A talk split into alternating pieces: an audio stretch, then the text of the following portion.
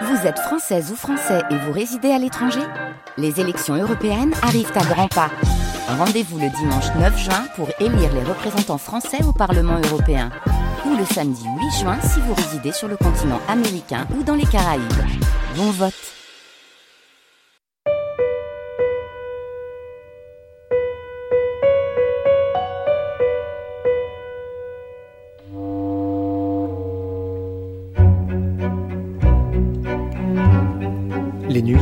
France Culture.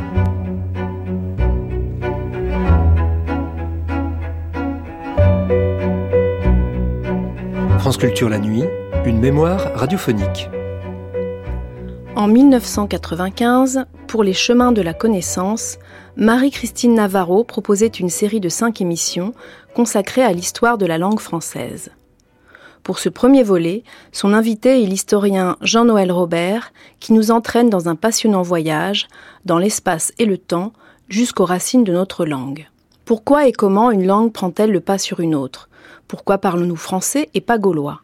Autrement dit, pourquoi le latin s'est-il imposé dans le pays de Vercingétorix? Des questions sur lesquelles Jean-Noël Robert nous éclaire avec passion.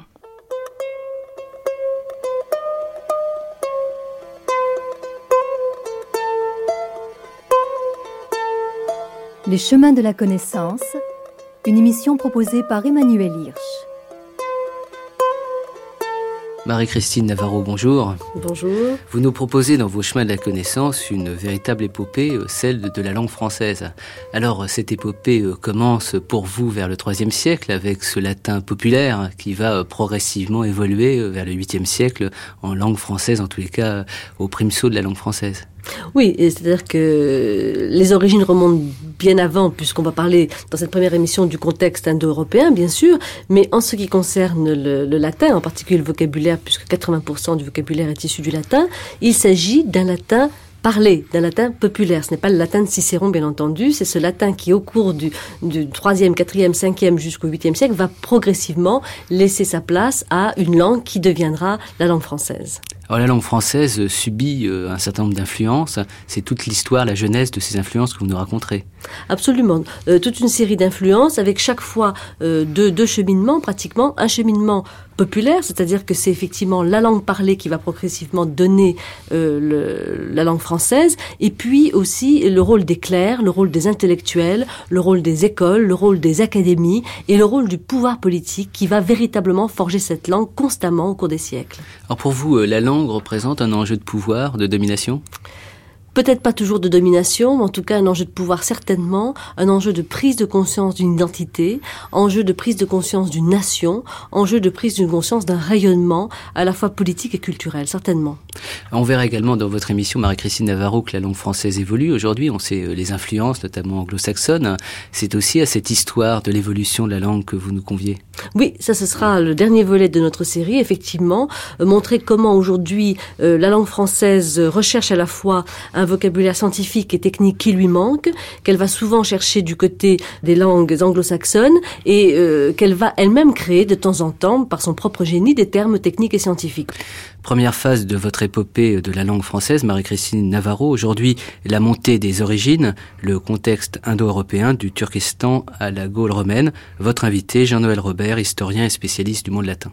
Nous avons deux formes de racines. Nous avons nos racines latines, puisque 80% de notre vocabulaire est en effet euh, issu du latin. Et puis le latin, comme la langue celtique, euh, toutes les deux ont une origine indo-européenne. Alors je crois qu'il faudrait peut-être euh, se rappeler ce temps un petit peu lointain, même si il a des allures un peu mythiques. On remonte oh, très loin, cinq millénaires, trois millénaires avant Jésus-Christ, et nous sommes quelque part au bord du lac Aralo-Caspien. Euh, disons dans ce qui fut euh, le Turkestan soviétique euh, il y a quelques années. Et nous avons affaire à une population que nous connaissons un petit peu, bien pour l'époque, mais assez mal évidemment pour euh, la cerner complètement. Euh, une population qui était déjà assez évoluée, qui connaissait euh, la roue, qui cultivait beaucoup, qui avait des, villes fortifiées sur des, promontoires, qui avait l'élevage du, du pratiquait l'élevage du cheval Et cette population semble avoir été un, un nid de cultures, de plusieurs cultures même, qui se sont trouvées dans l'obligation euh, d'émigrer. Et elles sont parties dans deux directions essentielles, et c'est là où nous allons voir nos cousins très éloignés. Euh, D'une part vers l'Est, alors vers les plateaux iraniens et jusqu'en Inde. Et puis, d'autre part, en plusieurs groupes, bien entendu, et à des périodes différentes, vers euh, l'ouest, vers la Grèce, vers le, le, sud, et puis vers euh, l'Europe centrale, jusqu'en Gaule, jusqu'en Irlande, euh, jusqu'en Espagne, et puis une partie s'est détachée et est descendue vers l'Italie. Alors je vais vous donner un exemple parce qu'on a découvert ça très récemment, enfin je dis très récemment, je veux dire euh, au XIXe siècle, et ce sont les linguistes qui les premiers se sont interrogés en voyant des similitudes de noms. Vous prenez par exemple le nom, de, euh, le nom du père, alors vous voyez par exemple père en français, vous avez pater en latin, vous avez pater en grec, vous avez pitar en sanskrit, vous vous dites mais c'est curieux quand même ces ressemblances. Puis sur d'autres mots aussi. Par exemple, un mot que, que j'aime bien, que je trouve intéressant, c'est le nom du roi. Alors le roi, vous avez euh, la racine reg, rex en latin, et puis vous avez Rix en gaulois, vous savez bien, euh, Astérix, n'est-ce pas, euh, Uderzog, Sini qui ont mis Rix derrière tous les noms, à tort d'ailleurs, parce que les Gaulois ne mettaient Rix que derrière le nom du roi. Alors par exemple, Vercingétos est devenu Vercingétorix le jour où il a pris le pouvoir royal. Alors vous avez Rix en gaulois, vous avez Rig en irlandais. Vous voyez, on est dans un cousinage qui se reconnaît facilement. Et puis vous allez de l'autre côté, vous allez en Inde, et vous avez la racine Raj. Le Maharaja, c'est le grand roi. Eh bien, euh, il y a ce cousinage donc à travers le monde euh, asiatique d'un côté et européen de l'autre, et nos racines à nous sont dans cette civilisation dite indo-européenne, donc parce qu'elle se situe euh, aux confins des, des terres qui ont envoyé des migrateurs vers l'Inde d'un côté, vers l'Europe de l'autre. Alors vous avez mentionné quelque chose de très important au passage, le gaulois, le latin. Le latin et le gaulois, comment se fait-il que en France, dans notre culture, ce soit le latin qui ait eu la prééminence et que le gaulois, qui était parlé dans ce pays lorsque les latins sont arrivés, euh, est pratiquement complètement disparu. Sinon, dans quelques noms de lieux, on peut en reparler. Effectivement. Alors, il y a plusieurs raisons qu'il faut bien distinguer et qui se cumulent, bien entendu. La première, c'est la prééminence euh, de Rome euh, en Méditerranée Méditerranée occidentale et Méditerranée orientale. On aura l'occasion d'en dire un petit mot, parce qu'il faut bien se rendre compte que, à l'origine, quand on parle du latin, c'est certes une langue d'origine indo-européenne, nous venons de le dire, mais elle ne représente que la langue d'un petit site. Le site de Rome, c'est quelques kilomètres carrés, c'est rien du tout. Et euh, déjà, il a fallu pour Rome euh, faire la conquête de l'ensemble de l'Italie puis ensuite la conquête du monde. Il y avait d'autres peuples euh, d'origine indo-européenne en Italie. Rome les a avalés, si je puis dire. Et le latin est devenu progressivement la langue de l'Italie et puis la langue euh, de la Méditerranée occidentale avant de partir à la conquête de l'Orient. Mais là, euh, il y a eu une petite différence car il y avait la culture grecque. Non pas qu'elle fût supérieure à la culture latine, mais elle était plus ancienne plus évolués, plus élaborés. Les latins ne vont pas pouvoir imposer leur langue. Et d'ailleurs, comme ils sont très respectueux euh, de cette culture, ils vont reconnaître le grec comme langue officielle dans l'Orient méditerranéen. Par contre, en Occident, et de notre côté, la situation est différente. Il est évident que la culture latine était plus développée que ce que pouvait offrir la culture celtique. C'est-à-dire que c'était une culture, et c'est notre deuxième point d'explication, une culture essentiellement orale. Voilà donc une langue qui arrive avec l'armée romaine, qui domine, le commerce également qui passe par là, et qui, elle, a des moyens, a un support alors que la langue celtique ne l'a pas. Elle est surtout celle des druides, elle est surtout celle euh, d'une certaine partie de la population, et puis le petit peuple évidemment qui parle un gaulois euh, courant, mais il n'y a pas de support écrit. Un exemple très très simple. Savez-vous par exemple qu'on a retrouvé en Gaule plus de 10 000 inscriptions en latin et moins d'une centaine en gaulois sur le territoire de la Gaule. Voilà un chiffre qui parle de lui-même. Alors, les Romains se sont donc installés euh, sur le, le, territoire de la Gaule et ils ont apporté là une culture structurée, soutenue par une langue. Il n'est pas étonnant que le Gaulois, dans ces conditions, euh, n'ait pas pu faire face. Est-ce qu'on peut juste donner quelques, quelques exemples de, de survivance du gaulois aujourd'hui dans des noms de lieux essentiellement, puisque cette langue a quasiment disparu? Bien sûr, et pas seulement dans des noms de lieux, euh, car le, le latin a absorbé quelques noms gaulois. Alors ce qui est très curieux, c'est que nous avons des traces de langue gauloise à travers des mots latins il n'est pas toujours facile d'identifier cette origine. Mais enfin, pour quelques mots, euh, nous l'avons. Par exemple, euh, nous savons que euh, le latin a un mot qui est bulga, qui désigne un petit sac. Et ce petit sac a certainement une origine gauloise, nous savons par une, une glose d'un latin. en irlandais, on retrouve le mot bag. on retrouve en gallois le mot boli. Et nous avons en français le mot bog une bogue qui désigne euh, l'enveloppe de la châtaigne. Euh, ce mot-là est par exemple d'origine gauloise.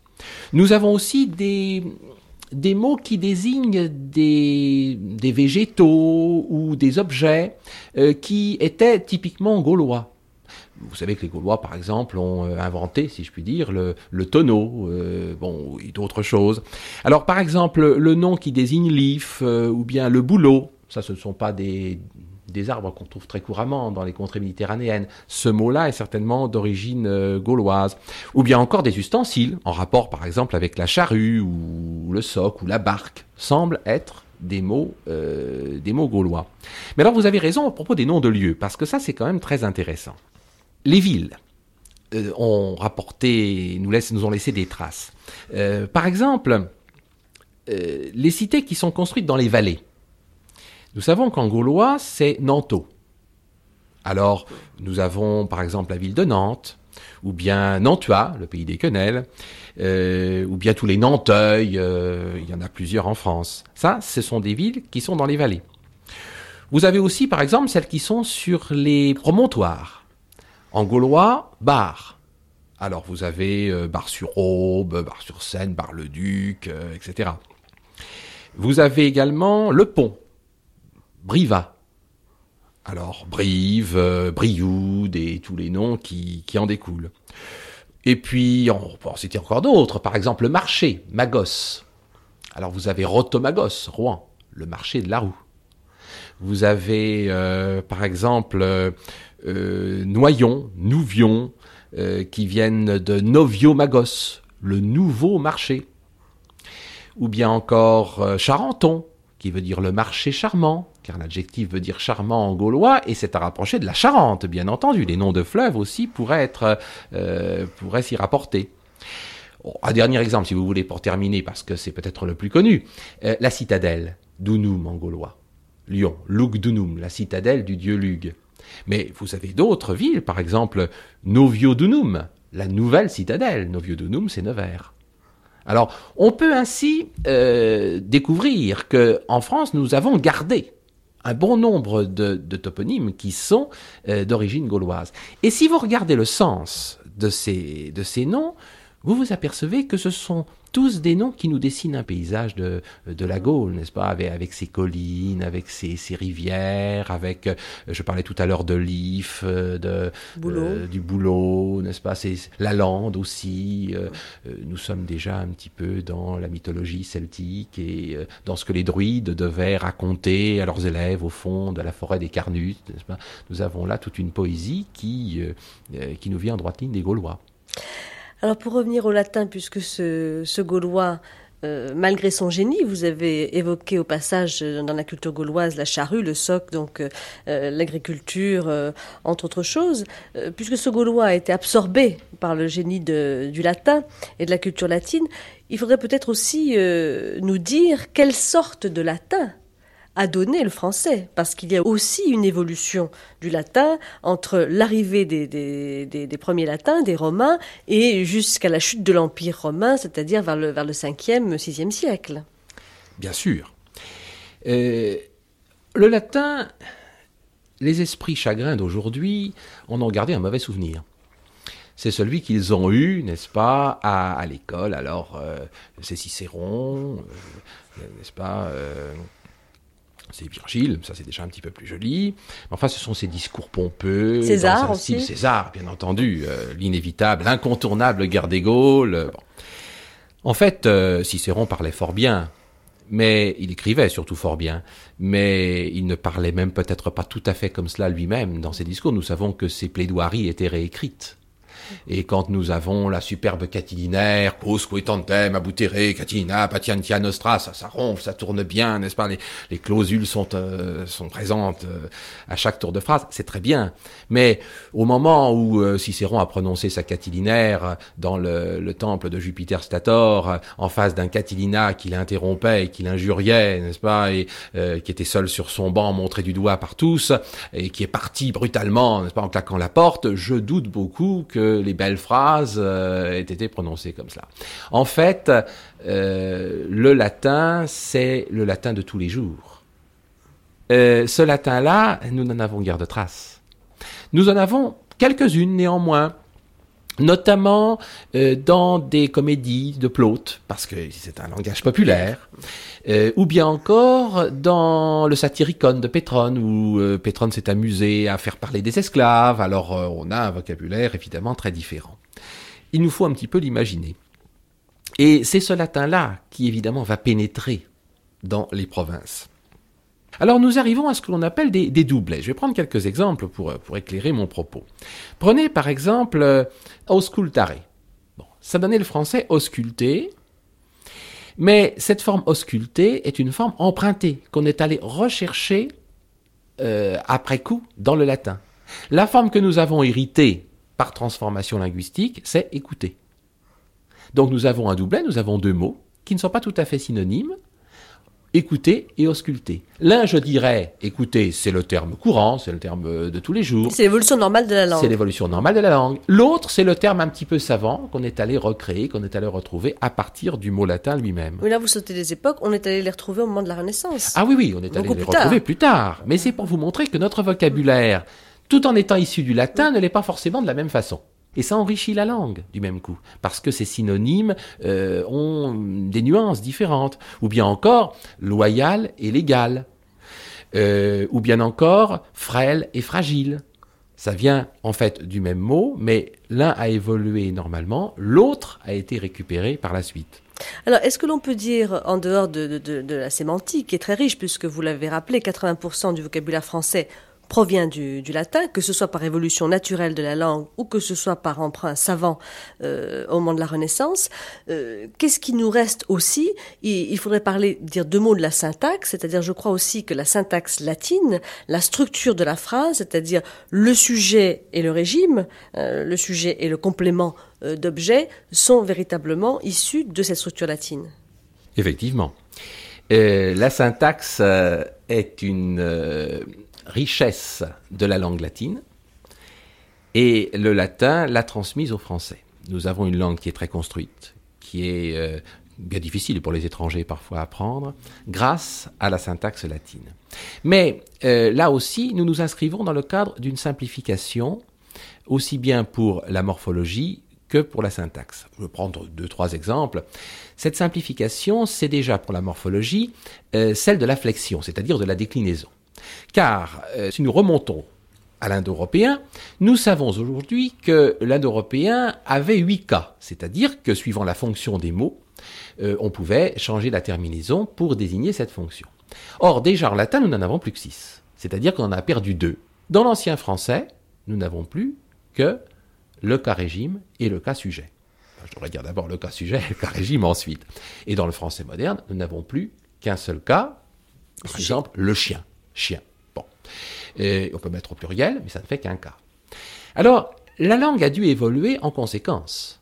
Parce que c'est très commode d'avoir des cas. L'allemand euh, le sait. Euh, cela permet de reconnaître tout de suite la fonction d'un mot.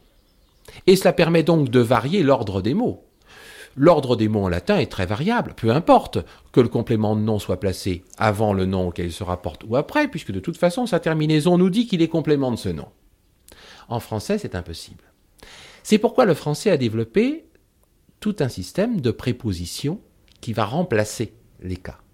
Et ça, néanmoins, on en a déjà la trace à la fin de la latinité. C'est-à-dire que dans la langue latine, on voit cette évolution. Par exemple, je parlais du complément de nom, du génitif.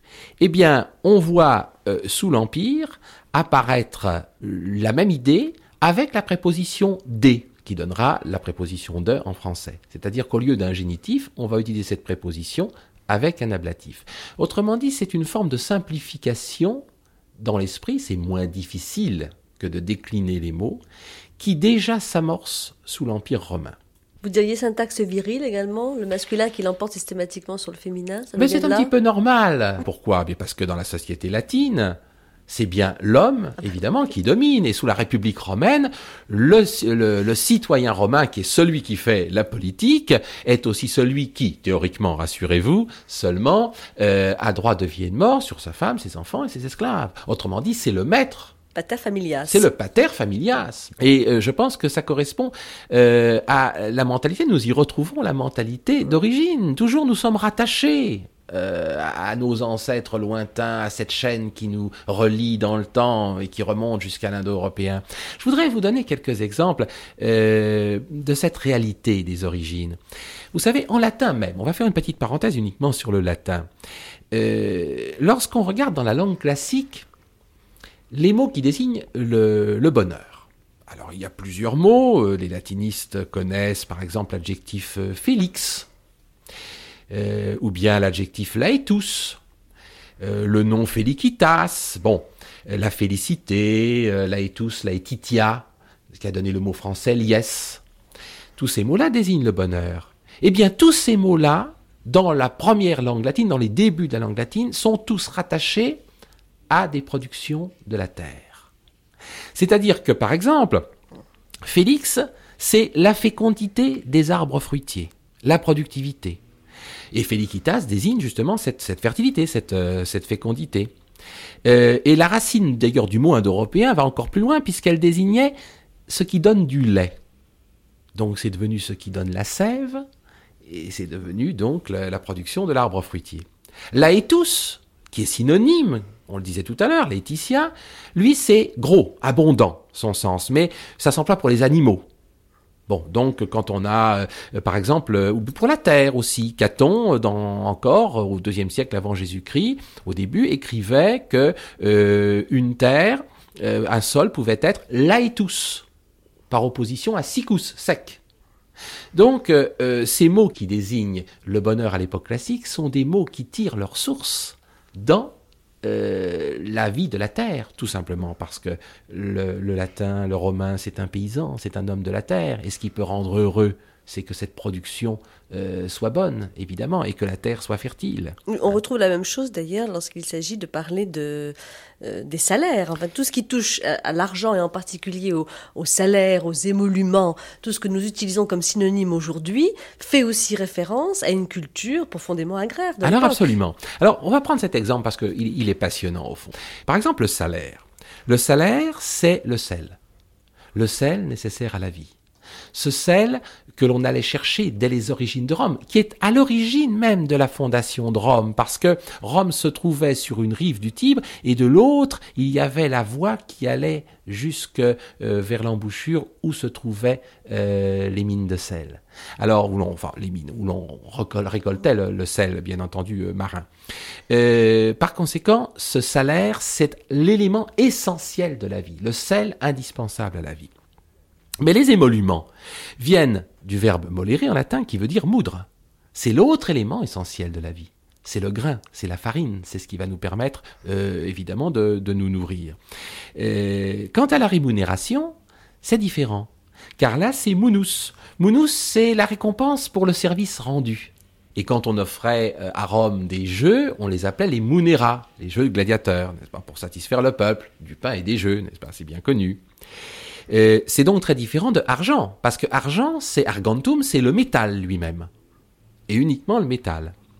Pour désigner euh, l'argent que l'on a dans son escarcelle, c'est davantage en latin pecunia, qui a donné évidemment euh, l'adjectif du même nom, et qui vient de pecus.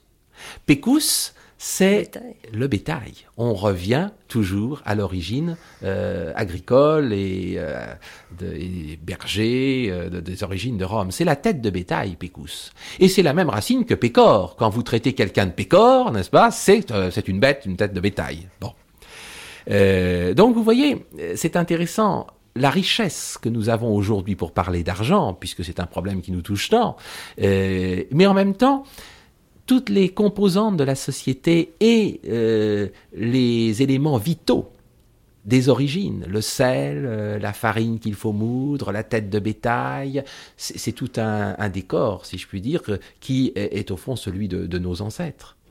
Alors juste un mot pour terminer sur euh, euh, ce latin, ce qu'il va devenir au moment du bas empire, au moment où il va euh, progressivement devenir autre chose et, pénétrer totalement la, la culture qu'est la nôtre aujourd'hui. Oui, un mot pour justement montrer une manœuvre assez curieuse de la langue latine, euh, parce que euh, il y a bien sûr un moment où la langue latine va euh, se transformer, va donner naissance à, ces langues romanes. Je ne vais pas entrer dans ce détail, mais en même temps où elle va être menacée dans un certain nombre de ses fiefs et de ses terres conquises par les invasions barbares. Donc, euh, vous savez, les, les, les Go, les, les, autres Go, comme on dit dans Astérix, eh bien, euh, vont euh, parcourir des terres et vont s'installer là où les Latins se trouvaient. Donc, la langue latine, dans un premier temps, va régresser. Elle va avoir tendance à quitter certaines terres notamment celles où elle était le moins bien implantée et celles où elle était implantée depuis peu de temps. Or, la revanche du latin, c'est qu'il va revenir en force de deux façons. La première, parce que ces braves Go et autres Go qui vont s'installer chez nous euh, n'ont pas de structure politique, administrative, juridique. Eux, ils courent sur leurs chevaux, n'est-ce pas? Mais quand ils s'arrêtent, euh, ils n'ont rien pour s'organiser. Le latin leur offre cette structure, justement. Et donc, on va réutiliser cette, cette langue latine pour euh, l'administration. L'organisation administrative du pays. L'organisation administrative du pays. En même temps d'ailleurs que les fils de la noblesse vont apprendre le latin parce qu'en même temps c'est la langue euh, qui va permettre, c'est la langue de l'élite, n'est-ce pas, de diriger. Bon ça c'est une première offensive du latin. La deuxième c'est l'Église. Le latin va revenir en force avec l'Église dans tous les pays qu'il avait été obligé de déserter. Euh, sous la pression barbare. Et là, l'Église va imposer à nouveau cette langue. Donc, euh, nous allons avoir la présence du latin dans l'ensemble de l'Europe, euh, même là où il était plus ou moins bien implanté à la suite des conquêtes romaines. Et la troisième, c'est quand même l'offensive de la Renaissance, où on retrouve le latin par l'étymologie latin et le grec. Beaucoup plus tard, euh, c'est la Renaissance qui a traité de Moyen Âge les mille ans qui se sont écoulés euh, avec un certain mépris et euh, qui a compris parce que c'est quand même, je crois, à mettre au crédit de euh, nos savants de la Renaissance, euh, la Renaissance a compris qu'il euh, y avait une continuité culturelle. Mais je voudrais dire qu'elle l'a compris parce que elle y a aussi, aussi été poussée. N'oublions pas 1453, la chute de Constantinople. L'Empire romain avait cessé depuis la fin du 5e siècle en Occident, mais il a continué en Orient avec euh, différents avatars, mais euh, il a continué en Orient jusqu'en 1453. Et là, les savants, les artistes, ceux qui étaient dans la continuité de l'école de la latinité, euh, ont, fui et sont revenus en Italie. Et ont donc évidemment réimplanté, réapporté en Italie ce qui en était parti depuis plusieurs siècles. La Renaissance a donc commencé à se faire en Italie, en grande partie à cause d'eux. Et évidemment, vous le savez, François Ier, prisonnier à Milan, etc., euh, les Français vont venir euh, rechercher les sources et en même temps, on va redécouvrir que nous faisons partie d'une grande chaîne dont nous sommes les maillons, qu'on ne peut pas tourner le dos sans euh, être des déracinés, et ils vont retrouver véritablement leurs racines. Et nous, nous sommes repartis pour quelques siècles là.